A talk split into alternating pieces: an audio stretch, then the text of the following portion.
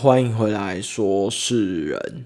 之前我看到有一个新闻，我觉得非常非常的夸张，就是有人为了他要去领那个保险，所以不知道自己有没有确诊，所以他们那一群人，他们就包车，然后去排队验 PCR，然后再去附近的老街，就是安排一个行程，把它当一个行程再走。真的觉得那想法那是有什么问题？连那个时候当时呃的那个市长都出来说说，觉得这个想法非常的不可取，是我是觉得蛮扭曲的，因为他那个时候整个医疗的人力啊跟一个量能能明明很明显的已经紧绷到一个极致点了，所以。我相信你最近也有一定有听到一些消息，关于说，呃，有人在等急诊啊，等了多久，甚至后来发生的一些来不及的事情等等的。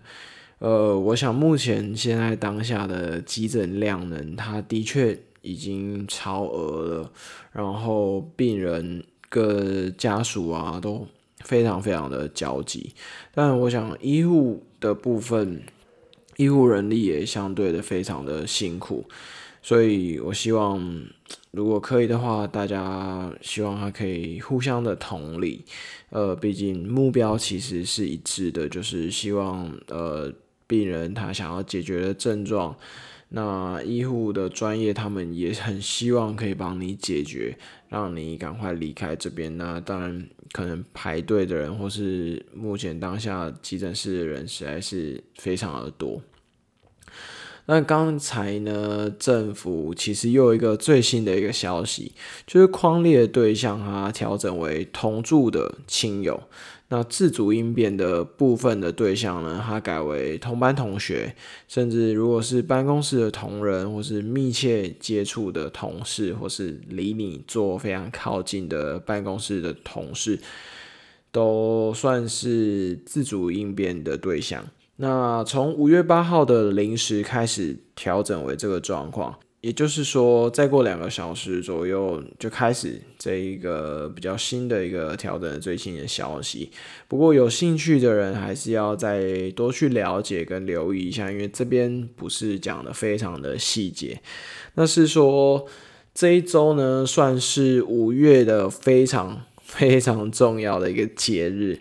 不知道你有没有什么特别安排的行程啊，或是想做什么？没错，你没有听错，我说的事情是，我是问你个人有没有安排，因为毕竟他也不是每一个家庭都会和家人一起吃饭啊，吹 吃吃蛋糕、吹蜡烛。刚才讲成吃蜡烛、吹蛋糕。好，吃蛋糕跟吹蜡烛，甚至更有所谓的那种仪式感的事情，其实并不是都会发生在每一个家庭跟每一个人的身上。不过呢，呃，我很有幸的是，这个周末刚好其实大家都有空。那也可以和家人一起碰个面。虽然疫情的关系，家里有长辈和小朋友，所以我们就选了两三样想吃的餐厅啊，或是料理。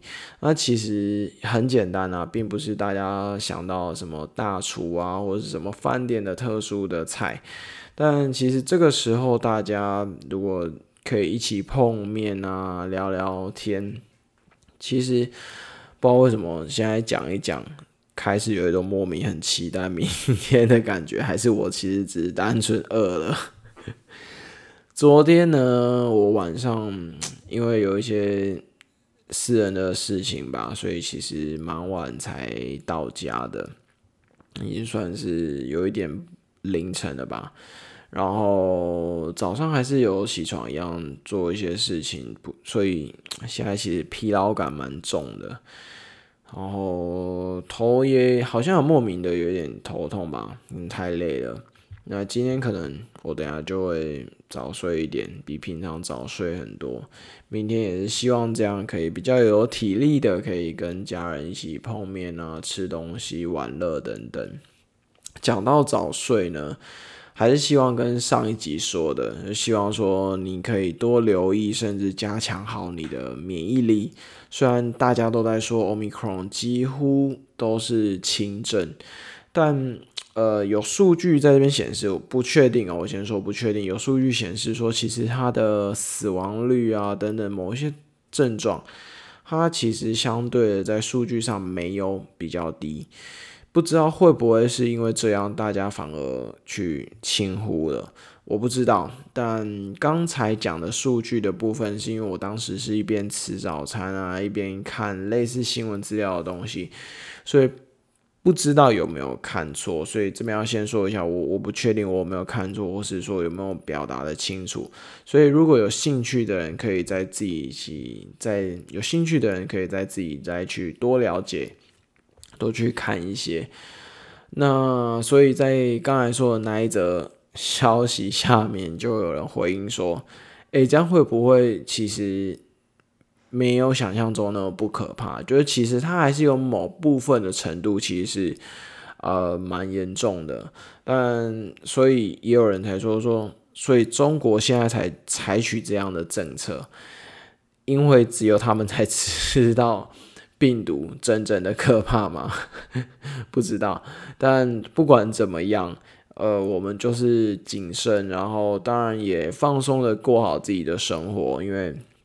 其实很多事情我们其实没办法去决定，那也就不要尽量的不要因此而焦虑，过好自己的生活，保护好自己。希望大家一切会越来越好，也希望大家母亲节快乐。我是说事人，我们下一次见。